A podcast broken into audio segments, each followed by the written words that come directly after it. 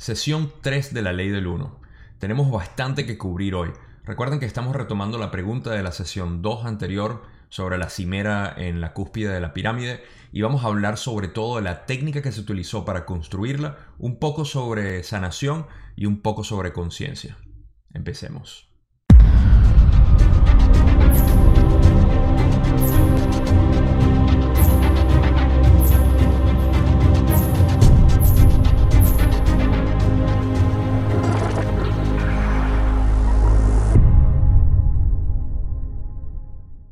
Algo que no cubrimos al final de la sesión 2 es un ritual que Ra le da a Don para hacerlo cada vez que vayan a hacer una sesión y era para crear un ambiente sagrado o un espacio sagrado para la canalización que se iba a hacer. Entonces al principio de la sesión 3, Don le pregunta a Ra si hicieron el ritual bien, si tenían que cambiar algo y sobre todo la alineación de los objetos que ya conocemos que Carl tenía siempre arriba de su cabeza. Todo esto lleva a la primera pregunta, que es retomando lo de la sesión 2 sobre la cimera en la cúspide de la pirámide. A esto Ra le responde que hubo dos cimeras. La primera fue la que ellos crearon con granito por sus propiedades cristalinas, que cristalinas en la ley del 1 eh, se refiere a la eh, posición que tienen los átomos o la energía dentro del material como tal para canalizar energía. Y la otra función que tenía la cimera era poder eh, causar como una especie de flujo de aire hacia la pirámide que era necesario para la construcción o para el funcionamiento completo de la tecnología como tal. La segunda cimera que utilizaron fue una que luego de que Ra se retiró, se recuerdan que ellos se fueron porque la élite tomó esta tecnología como para ellos. Cuando se retiraron, los egipcios crearon otra cimera que era parcialmente de oro, pero que fue únicamente por apariencia y para crear una sensación de espacio de realeza o de élite, pues. Eh, pura apariencia en realidad, porque Ra explica que no cambió el funcionamiento o las propiedades de la pirámide. Luego de que explica esto, Don le hace la primera pregunta sobre la construcción de la pirámide. ¿Cómo se transportaron los bloques? Debes interpretar la actividad dentro de todo lo creado.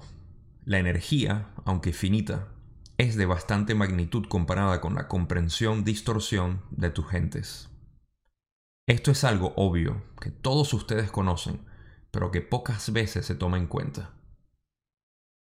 Esta energía es inteligente, es jerárquica, de la misma forma que sus complejos mente, cuerpo, espíritu habitan en una jerarquía de vehículos y mantiene, por tanto, el armazón, forma o campo y la percepción inteligente de cada cuerpo progresivamente inteligente o equilibrado. Así lo hace también cada átomo de un material como el de la roca. Cuando puede hablarse a esa inteligencia, la energía finita de la piedra, cuerpo físico o químico, entra en contacto con ese poder infinito que reside en los cuerpos mejor sintonizados, ya sean humanos o rocosos. Una vez establecida esta relación, puede realizarse una petición. La inteligencia de la naturaleza pétrea infinita se comunica con su vehículo físico y entonces se lleva a cabo la decisión y el movimiento deseados mediante el desplazamiento del campo energético de naturaleza pétrea, desde lo finito a una dimensión que podríamos llamar sencillamente infinidad. Ok, para explicar esto quiero hacer una pequeña reseña de cómo yo percibo el universo a un nivel fundamental. Para mí existen dos tipos de campos. El primero es el energético, el que forma la materia y todo. Y el otro es la conciencia o información que le dice a la energía cómo comportarse. Esto es lo que forma básicamente todo el universo. Ahora, cuando ellos hablan de comunicarse con la información o inteligencia de la piedra, se refieren a este campo de información que le está diciendo a la energía de la piedra comportarse de esa manera. Y esto lo sabemos ya porque es como los átomos realmente son. Los átomos son eh, puntos de energía que están vibrando a una frecuencia específica que forman una especie de patrón geométrico que ya está bien conocido en la ciencia. De esa manera, ellos al accesar a ese campo de información le pueden decir a la piedra cómo comportarse. Y de esa manera es como construyeron la pirámide. no fue cargando bloques como eh, se piensa hace mucho tiempo. Y esto es un punto muy importante porque los historiadores hablan de cómo fue posible que movieron las piedras. No. Y ahorita vamos a cubrir el por qué hicieron bloques y no construyeron una pirámide completa, porque es una de las preguntas y me estoy adelantando un poco. Pero el punto es que ellos crearon la pirámide simplemente con pensamiento, diciéndole a la información que está presente en cada uno de los materiales, en este caso la roca, cómo comportarse para crear esa estructura. Ahora, la pregunta que sigue es que Don hace referencia a esa frase de que uno con la mente puede mover montañas, ya que es el mismo mecanismo o técnica que Ra está explicando, él le pregunta de si eso es posible y Ra le da una respuesta muy importante. Si lo entiendo correctamente, para una persona que conoce y vive plenamente la ley del uno, hechos como la construcción de las pirámides mediante el esfuerzo mental directo serían algo común. Tu posición no es del todo correcta, por cuanto hay que diferenciar entre el poder individual mediante la ley del uno y el discernimiento combinado, o del complejo de memoria social de mente, cuerpo, espíritu de la ley del uno. En el primer caso, únicamente el individuo que estuviera libre de toda imperfección podría mover una montaña. En el caso de una comprensión masiva de la unidad, cada individuo podría seguir teniendo una cantidad razonable de distorsión y aún así la mente colectiva podría mover montañas. Básicamente lo que quieren decir aquí es que para una persona individual, un humano como nosotros, pueda mover montañas tendría que ser perfecto, lo cual hasta donde yo sé nunca ha existido ni existe todavía. Me pueden sorprender aún. Pero lo otro interesante que dicen es que la conciencia colectiva, lo que ellos llaman la mente colectiva, puede hacerlo también, incluso con algunas distorsiones. O sea, las personas que eh, integran esa conciencia colectiva pueden tener algunas distorsiones e igual mover montañas algo que considerar para buscar esa unidad pronto entre nosotros. Ahora, lo otro que dicen, porque siguen hablando sobre esto, lo quiero leer aquí para poder darles un entendimiento de lo que significa y sobre todo explicando lo que es la experiencia dentro de cada una de las densidades de conciencia y eh, la búsqueda que nosotros tenemos. Ahora, para que me sigan aquí, recuerden que nosotros los humanos estamos en tercera densidad de conciencia. En tercera densidad de conciencia vamos a buscar los otros términos y los otros términos van a ser amor y entendimiento, luz, unidad y eternidad. Puntos muy importantes. Vamos a leerlo. Ellos dicen, normalmente se avanza desde el discernimiento que están tratando de alcanzar. O sea, lo que nosotros queremos alcanzar es lo que nos hace avanzar. A una dimensión de discernimiento gobernada por las leyes del amor y pretende hallar las leyes de la luz. ¿ok? Eso es cuarta densidad, que es la ley del amor, y buscan la ley de la luz, que es quinta. Los que vibran con la ley de la luz tratan de hallar la ley del uno. De nuevo, los de quinta ahora buscan la ley del uno, que es la sexta. Los que vibran con la ley del uno tratan de hallar la ley de la eternidad. Sexta densidad a séptima densidad, buscando la eternidad. No podemos decir lo que hay más allá de esta disolución del ser unificado con todo lo que existe, pues nosotros mismos todavía tratamos de llegar a ser todo lo que existe, y aún seguimos siendo Ra. Por ello, nuestros caminos siguen adelante. Ellos lo que están queriendo decir es que ellos pertenecen a la sexta densidad, donde está la densidad de la ley del uno, y ellos están buscando la ley de la eternidad lo cual quieren decir y nos están eh, diciendo eh, vagamente que ellos también están en su camino hacia la eternidad, hacia, la, hacia lo que es la fuente que nosotros conocemos como origen o como Dios o como el creador único.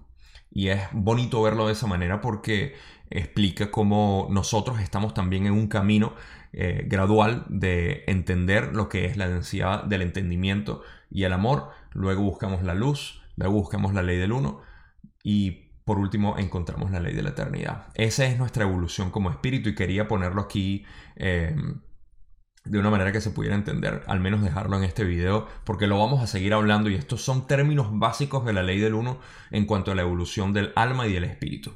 Pero vamos a seguir con las preguntas de la sesión. Y estas las quiero leer y no ponerlas en presentación porque son cortas y puedo darles un análisis mucho más concreto. Don pregunta, Entonces, la construcción de la pirámide se realizó mediante la acción colectiva mutua. A esto Ra responde. Las pirámides que ideamos, construimos, se construyeron con forma pensamientos, creados por nuestro complejo de memoria social. Básicamente lo que Don pregunta es que si la pirámide se hizo mediante la acción de una eh, acción mutua o colectiva. Y ellos dicen que, bueno, básicamente sí, ellos, Ra, representan un complejo de memoria social, lo que quiere decir que ellos de por sí crearon la pirámide colectivamente. Entonces la pregunta es básicamente sí, o la respuesta es sí. Después Don pregunta otra vez. Entonces, la roca se creó en in situ, en lugar de desplazarla desde algún otro lugar. ¿Es así? Y a esto Ra responde. Construimos la gran pirámide con roca perpetua como la llamáis. Otras pirámides se construyeron con piedra desplazada de un lugar a otro. Básicamente, la gran pirámide sí se construyó con lo que ellos llaman eh, roca perpetua, y a eso vamos a entrar ahorita porque es un poco complejo. Pero otras pirámides sí se construyeron con rocas desplazadas de un lugar a otro.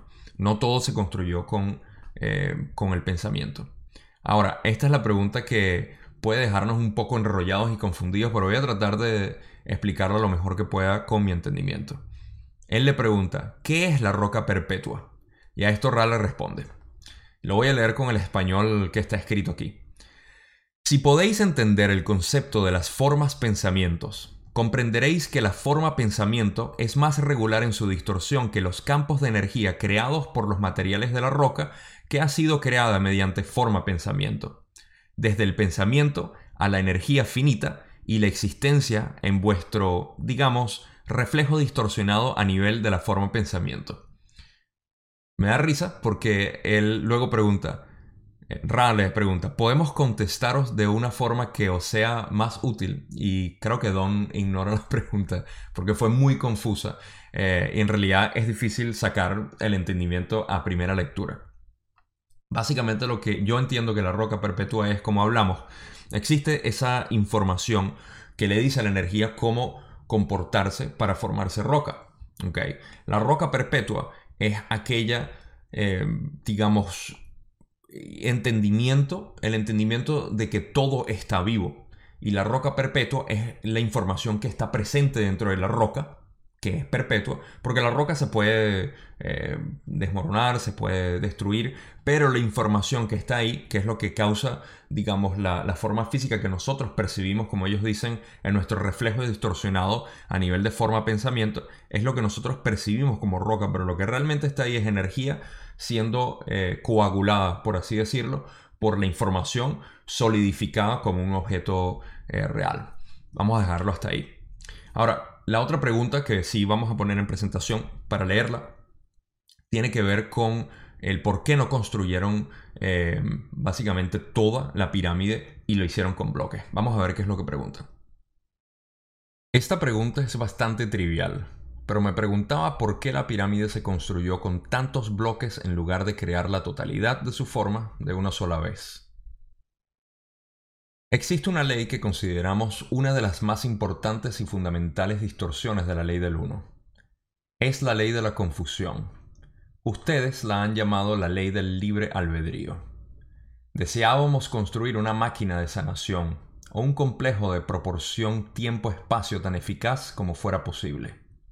Sin embargo, no queríamos que el misterio pudiera ser develado, de modo que se nos idolatrara como constructores de una pirámide milagrosa. Por ello, parece haber sido construida y no producto del pensamiento. Esta se explica sola. La hicieron así para crear la idea de que fue construida y no simplemente algo inexplicable en cuanto al monumento de lo que era. Esto tiene que ver con el libre albedrío que la gente tiene y que puede interferir de alguna manera con eso. Así que ellos siempre cuidándose de lo que son las leyes del universo, la ley del libre albedrío siendo la más importante del universo en realidad, al menos a esta densidad, no decidieron hacerlo de esa manera. Ahora, la otra pregunta que sigue tiene que ver con el efecto o el propósito de la pirámide en cuanto a la sanación o la curación que tiene eh, para la gente que está siendo iniciada. ¿Cumple alguna función en el proceso de iniciación la forma de la pirámide? Esta es una pregunta muy amplia. Daremos una explicación inicial y les pedimos que vuelvan a considerar y preguntar en una sesión posterior esta información. Para comenzar, hay dos funciones principales de la pirámide en relación con los procesos de iniciación. Una guarda relación con el cuerpo. Antes de que el cuerpo pueda ser iniciado, debe iniciarse la mente. Ese es el punto en el que la mayoría de los adeptos de su ciclo actual haya distorsiones en su complejo mente-cuerpo-espíritu. Cuando se ha descubierto el carácter de la personalidad que forma la verdadera identidad de la mente, entonces debe conocerse el cuerpo en todas y cada una de sus formas. Por lo tanto, las diversas funciones del cuerpo deben ser comprendidas y controladas con imparcialidad. Así pues, el primer uso de la pirámide es el de adentrarse en su interior con el fin de no recibir estímulos sensoriales, para que el cuerpo pueda, en cierto sentido, morir y comenzar otra vida. Así que como pueden ver, el propósito de la pirámide era primero iniciar la mente y luego conocer el cuerpo. Esto me recuerda un poco lo que son las sesiones de ayahuasca y terapias con psicodélicos, porque lo que realmente se hace cuando se hace bien es conocer al ser. Conocerse a uno mismo es un proceso de introspección y de integración para uno reconectarse con quien realmente es. Y eso es lo que las pirámides hacían. Es un proceso natural, porque nosotros estamos ahorita en una, en una densidad de confusión, en una densidad de división, y es importante saber quién realmente somos y es la búsqueda que hemos tenido todo el tiempo. Así que esa es la explicación que tienen. Si no se dieron cuenta, ese es el final de la sesión, ya que Carla una vez más estaba fatigada, estaba perdiendo vitalidad.